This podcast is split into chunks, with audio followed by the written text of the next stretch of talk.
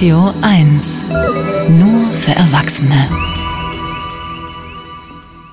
Die Bauern protestieren weiter und wollen heute sämtliche Autobahnauffahrten von Brandenburg blockieren. Bundeskanzler Olaf Scholz von der SPD hält an den Kürzungen fest. Niemand sollte sich Illusionen machen. Es schreiben sich gut viele seitenfüllende Leitartikel über die Notwendigkeit von Subventionsabbau. Aber jeder kleine Schritt wird dazu führen, dass man viele Stimmen hört, die sagen, aber nicht diese. Viel Verständnis für die Proteste der Bauern zeigt aber zum Beispiel Manuela Schwesig von der SPD, Ministerpräsidentin von Mecklenburg-Vorpommern. Ich verstehe die Landwirte und die Blockade oder der Protest ist auch ordentlich abgesprochen worden mit dem Innenministerium. Und es ist eben das Fass übergelaufen, kann man sagen, bei den Landwirten.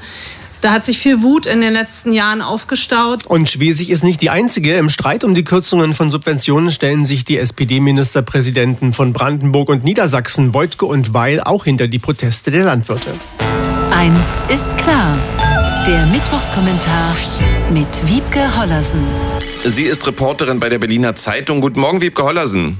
Guten Morgen. Morgen. Also eine SPD-geführte Bundesregierung beschließt Subventionsabbau und mehrere SPD-Ministerpräsidentinnen und Ministerpräsidenten sagen, dieser Subventionsabbau ist falsch. Ist das Populismus oder nachvollziehbare Politik für die Länder? Also ich glaube, sowas nennt man Gratismut, also Aussagen, die keinerlei Risiken mit sich bringen, mal frei nach Hans Magnus Enzensberger. Denn wie genau, habe ich mich gefragt, hilft es denn den Bauern, dass sich die Ministerpräsidenten von, ich glaube, es sind inzwischen sechs Bundesländern an ihre Seite gestellt haben.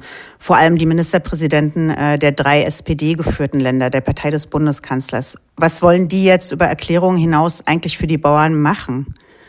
Also erstmal, ich glaube auch, dass es falsch ist, die Steuervergünstigung für Agrardiesel jetzt schon auslaufen zu lassen. Vor allem mit der Begründung, dass das eine klimaschädliche Subvention sei. Weil die Bauern können ihre Traktoren ja jetzt nicht mit Strom betreiben, bisher jedenfalls nicht. Aber bei den Protesten geht es den Bauern ja gar nicht nur um diesen Agrardiesel. Meine Kollegen, die haben in den letzten Jahren und auch jetzt wieder von Höfen in Brandenburg und anderswo berichtet und bei den Landwirten, da scheint sich wirklich eine Menge Ärger angestaut zu haben. Frau Schwesig hat das ja auch erkannt. Vor allem bei den kleinen und mittleren Betrieben, die stehen schon gehörig unter Druck. Vielleicht mit Ausnahme des letzten Jahres, das gute Gewinne für Landwirte gebracht hat. Aber wollen sich die Ministerpräsidenten jetzt hinsetzen und überlegen, wie man es diesen kleinen Betrieben einfacher machen kann und was man vielleicht an Rahmenbedingungen für Landwirtschaft in Deutschland verändern kann oder müsste? Also Henrik Wüst von der CDU aus NRW, der will jetzt wohl eine Agrarkommission einberufen, aber der hat wahrscheinlich auch wie die gesamte Union vergessen, dass eigentlich sie das waren, die jahrzehntelang das Landwirtschaftsministerium geführt haben. Von SPD-Ministerpräsidenten habe ich in diese Richtung jetzt noch keine Ideen gehört. Aber so würde ich mir eigentlich eine ernstzunehmende Politik vorstellen, wie Sie das da in der Frage genannt haben. Also nochmal, was wollen jetzt Manuela Schwesig und Stefan Weil und Dietmar Woidke machen, wenn Scholz stur bleibt? Hm, Wojtke ist ja im Vorstand der SPD und die anderen beiden sind auch nicht so ganz unwichtig in der Partei. Machen die dann richtig Stress und stellen sich beim Kanzler quer? Also bin ich gespannt. Kann ich mir jetzt auch noch nicht so vorstellen. Also warum geben diese SPD-Ministerpräsidenten dann diese Statements ab? Ich fürchte, das leider ziemlich offensichtlich. Die machen das, weil die selbst ganz schön unter Druck stehen. Die regieren große Flächenländer, da leben sehr viele Leute oder die meisten Leute auf dem Land. Und bei Voigtke in Brandenburg wird im September gewählt. Die AfD liegt in Umfragen weit vorn, bei mehr als 30 Prozent. Bei Schwesig wird zwar jetzt noch nicht so bald gewählt, aber die AfD lag da in der letzten Umfrage in Mecklenburg-Vorpommern sogar schon bei 35 Prozent und die SPD noch bei 20. Und Manuela Schwesig wurde ja mal mit fast 40 Prozent in ihr Amt gewählt. Das muss echt schmerzhaft sein. Und bei Weil in Niedersachsen ist die AfD in Umfragen jetzt so bei 18 Prozent und die CDU liegt schon vor der SPD der Bauernprotest, der ist ja auch ein großer Protest gegen die Ampel. Da geht's, wie gesagt, nicht nur um diesen Agrardiesel und da geht's auch nicht nur um die Bedingungen für die Landwirtschaft in Deutschland. Da haben sich ja längst viele andere Unzufriedene angeschlossen, Handwerker und Spediteure zum Beispiel.